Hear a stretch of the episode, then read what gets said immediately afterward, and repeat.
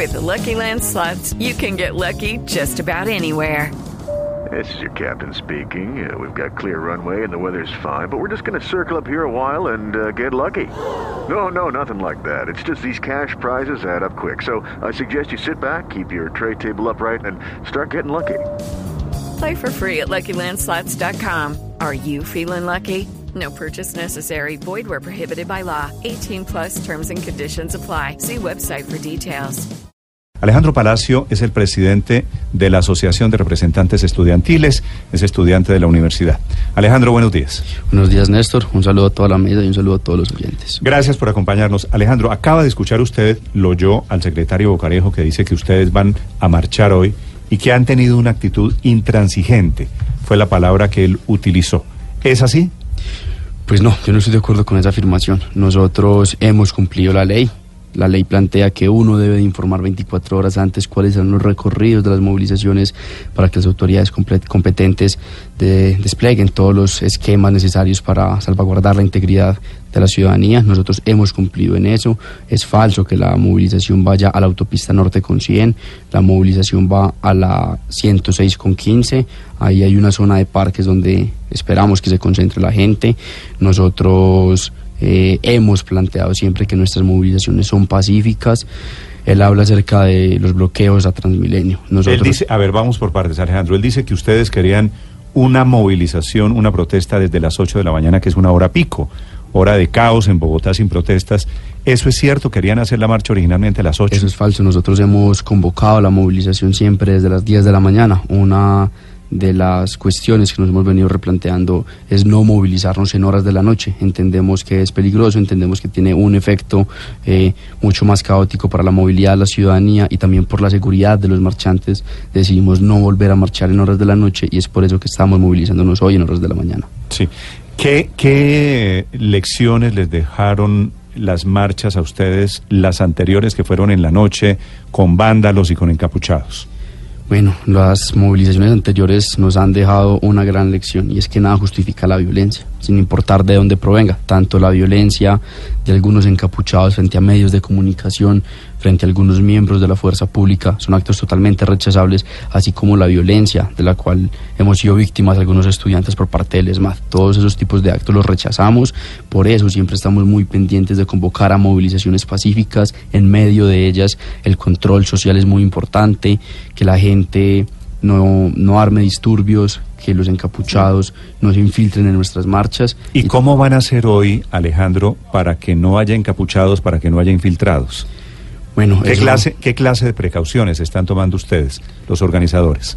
Eso es algo difícil de prevenir en el sentido de que son personas que llegan en algún momento determinado a la movilización, se ponen su capucha y arman el disturbio. Nosotros lo que hemos hecho es en parte lo que se llamaría el control social. Hay muchos videos en donde los estudiantes nos hemos metido en medio de los miembros del ESMAD y de los encapuchados. Hay estudiantes que han sido víctimas incluso de, maltrato en medio de estos enfrentamientos, tanto por parte de encapuchados como por parte del ESMAD, cuando tratan de prevenir. Hay muchos videos en donde los estudiantes somos gritando sin violencia, sin violencia, sin violencia. El video de la autopista norte con 100 el jueves pasado, en donde el ESMAD llega, los estudiantes inmediatamente empiezan a gritar sin violencia, porque realmente la violencia no representa el movimiento estudiantil. Nosotros entendemos que la educación se pide con educación y no por medio de las vías de hecho. Mm, sí. Alejandro, en, eh, en el resto del país, ¿qué es lo que ustedes quieren? ¿Qué es lo que esperan? ¿De qué tamaño va a ser la movilización de hoy? Bueno, eh, hoy nuevamente es una movilización a nivel nacional. Nosotros esperamos que siga siendo igual de masiva a como han sido las movilizaciones de las últimas semanas y lo más importante, que mantenga su carácter pacífico. Alejandro, ¿y qué pasa después de hoy? ¿Ustedes marchan hoy? ¿En qué va el diálogo con el gobierno? ¿Qué esperan ustedes del gobierno? ¿Qué falta todavía para que ustedes ya levanten la protesta? Nosotros tenemos instalada una mesa de negociación con el gobierno, en este momento se encuentra suspendida, pero incluso el día de ayer le entregamos una carta a la ministra de Educación donde le planteamos que siguiendo las instrucciones del presidente de la República, en donde tanto en Leticia como en París él manifiesta que tienen voluntad para sentarnos a negociar, nosotros le entregamos una carta en donde le planteamos que nos sentemos lo más rápido posible para encontrarle una salida a esta problemática. Nosotros queremos volver a clases, nosotros queremos llegar a un acuerdo en donde las universidades puedan asegurar su continuidad en el tiempo de manera financiera y es por eso que estamos a la expectativa de si, esta reunión. Si quieren volver a clase, perdóneme Víctor, si quieren volver a clase, ¿por qué no vuelven a clase? Porque en este momento no tenemos las garantías para que nuestra universidad pueda continuar en el tiempo. La Universidad Nacional, mi universidad, tiene un déficit de funcionamiento de 84 mil millones de pesos. Eso es lo que hace falta para el cierre financiero de este año, para pagar la nómina, para pagar la papelería, para cambiar un bombillo. Las universidades públicas realmente están en una situación crítica y es por eso que hoy por hoy no tenemos garantizado el funcionamiento. En ¿Por el qué los rectores aceptan y dicen que los rectores son los que administran? Ni la papelería, ni el edificio, ni el techo lo manejan los estudiantes. Lo- claro, los rectores dicen, nosotros ya eh, Con esta plata podemos- nos arreglamos con la plata que les dio el gobierno, con el billón y pico de pesos. Y ustedes, los estudiantes, ¿por qué no aceptan eso? Bueno, ¿No cuando- le creen a los rectores? Cuando uno eh, lee los comunicados de los rectores, precisamente para el caso de la Universidad Nacional, cuando uno lee los comunicados de la rectora Dolly Montoya, uno puede evidenciar que ellos plantean que son recursos importantes, pero siguen siendo insuficientes. ¿En qué sentido? El acuerdo con los rectores no ayudará a disminuir el déficit, tan solo controlará el déficit. El déficit seguirá creciendo, pero de una manera más controlada. Es decir, se plantea un IPC más 3 y un IPC más 4, pero el crecimiento de las universidades públicas están alrededor del IPC más 5.9. Entonces, estos recursos siguen siendo insuficientes. Los rectores han planteado que es una pelea de largo aliento. Ellos entienden que son valiosos, pero igual ellos también están insatisfechos. El tema es de plata, pero es muy difícil que de un momento a otro eh, la nación saque 18 billones de pesos. ¿Cuál es la cifra con la que ustedes se sentirían cómodos al final y, y levantarían eh, el, el paro? IPC más 6, tal vez, de pronto, escuchando su, su Nos- anterior argum- argumento.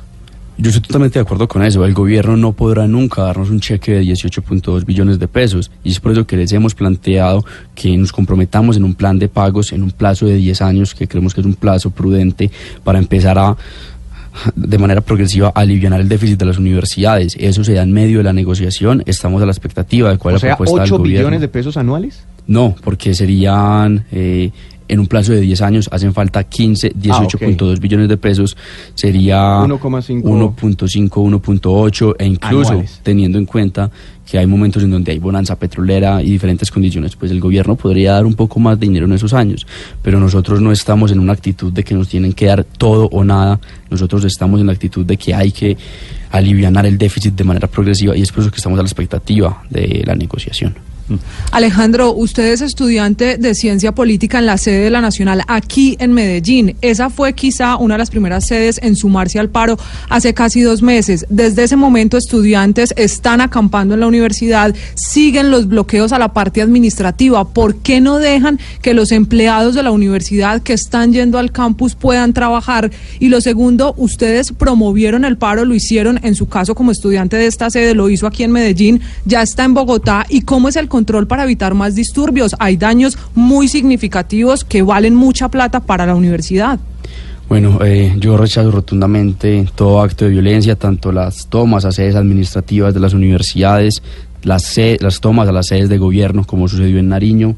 Todo ese tipo de actos son repudiables y es claro que la defensa de la educación no puede torpedear ese tipo de actos. Nosotros hemos planteado que nos movilicemos de forma pacífica, tener control acerca de lo que pasa en todo el país. Se nos sale de las manos a nosotros, pero siempre está la invitación y la constante eh, advertencia de que no hagamos ese tipo de actos, de que la movilización tiene que ser pacífica, que no podemos perder el apoyo de la opinión pública ni de la ciudadanía en general, que ese tipo de actos pueden presionar, pero más que sumar nos quitan apoyos y es por eso que hemos estado constantemente haciendo ese llamado.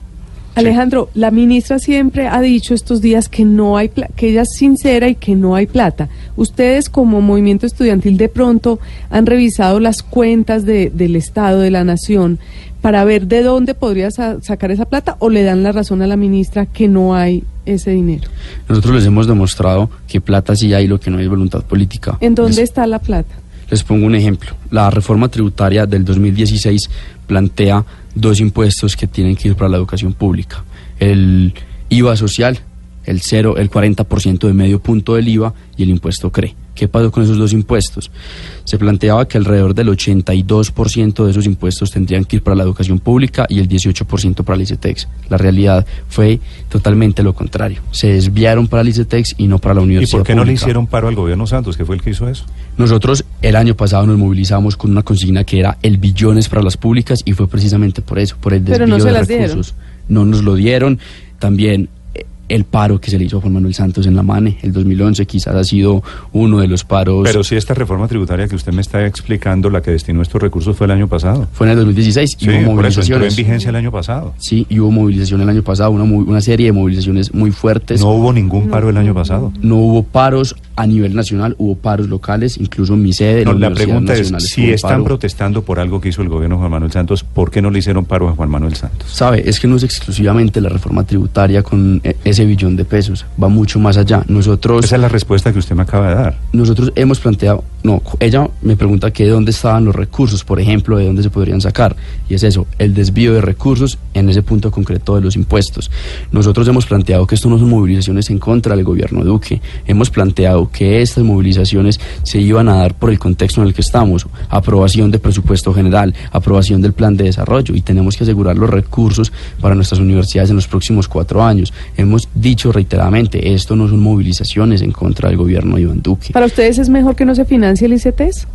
Nosotros entendemos que el ICETEX cumple un papel importante en, en la sociedad, pero lastimosamente el ICETEX se ha venido desvirtuando. ¿Por qué? El ICETEX se pensó como una entidad de fomento a la educación superior, pero para nadie es un secreto que hoy por hoy los estudiantes están pagando incluso mucho más de lo que han prestado. La capitalización de intereses que apenas se vino a prohibir recientemente, las altas tasas. Entonces nosotros hemos dicho que es muy importante que se replantee el ICETEX y no podemos negar que en una sociedad como la de Colombia, pues rechazar el crédito educativo está mal. Lo importante es que ese crédito educativo esté en condiciones dignas. Alejandro, una pregunta final. Eh, usted ha dicho en las últimas horas eh, que lo han amenazado de muerte. ¿No es verdad? ¿Tiene ya protección a propósito? Eh, sí, yo hice las denuncias públicas el día viernes en horas de la noche en un programa de radio. Eh, ya he sido víctima de cuatro amenazas, tres de ellas por parte de encapuchados en medio de las Amenazas que le movilizaciones. están llegando cómo. Tres de ellas han sido eh, verbales en medio de las movilizaciones, donde me dejan claro y me adviertan que si no me retiro del movimiento estudiantil me van a matar. ¿Quién, ¿Quién lo amenaza? ¿Quién dice que lo va a matar? Las tres que han sido verbales han sido por parte de encapuchados. Una se dio por medio de una llamada donde me advierten y me dicen cuídese y en redes sociales la injuria, el señalamiento, la calumnia, la amenaza es el pan de día a día. Ah, Tanto sí, a mí como sí. a Jennifer Pedraza, que es mi otra compañera en la representación, hemos recibido amenazas. ¿Y cómo va a marchar hoy para cuidarse, Alejandro? Bueno, eh, ahí toca ser muy, muy precavidos. Nosotros, eh, siempre que hemos movilizado, nos hemos movilizado con grupos de estudiantes que están pendientes de lo que pueda suceder. Nosotros tenemos que estar alertas por lo que pueda suceder. Ya la Unidad Nacional de Protección nos ha advertido los peligros en los que estamos y es por eso que estamos siempre a la expectativa de todo lo que pueda suceder y ojalá no suceda ningún desmán el día de hoy, porque tanto los medios de comunicación, la fuerza pública O sea, como o nosotros sea, mismos hemos sido es- víctimas. termina siendo una gran paradoja que los encapuchados que marcan, que marchan o que protestan camuflados en la protesta social terminan eh, amenazando a los líderes de la protesta social.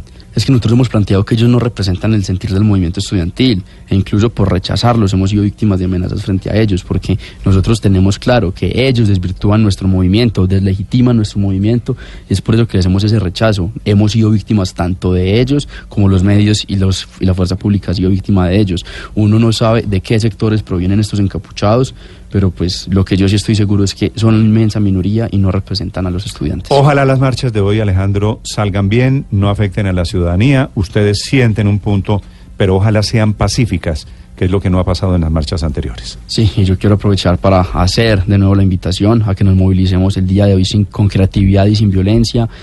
La violencia deslegitima nuestras protestas. En el momento en el que la movilización se vuelve un disturbio, el titular no, ¿No, será no la se han defensa. sentido ustedes usados un poquito? Yo creo que este movimiento estudiantil... Usados, digo, por políticos que perdieron las elecciones, usados por sindicatos que se están colgando a otros objetivos. La- a la marcha le han agregado muchas, muchos adornos en esta Navidad. Sabe, yo no estoy tan de acuerdo con eso. Quizás, y es evidente, todos los estudiantes tenemos alguna simpatía con ciertos políticos, con otros no tenemos ninguna simpatía.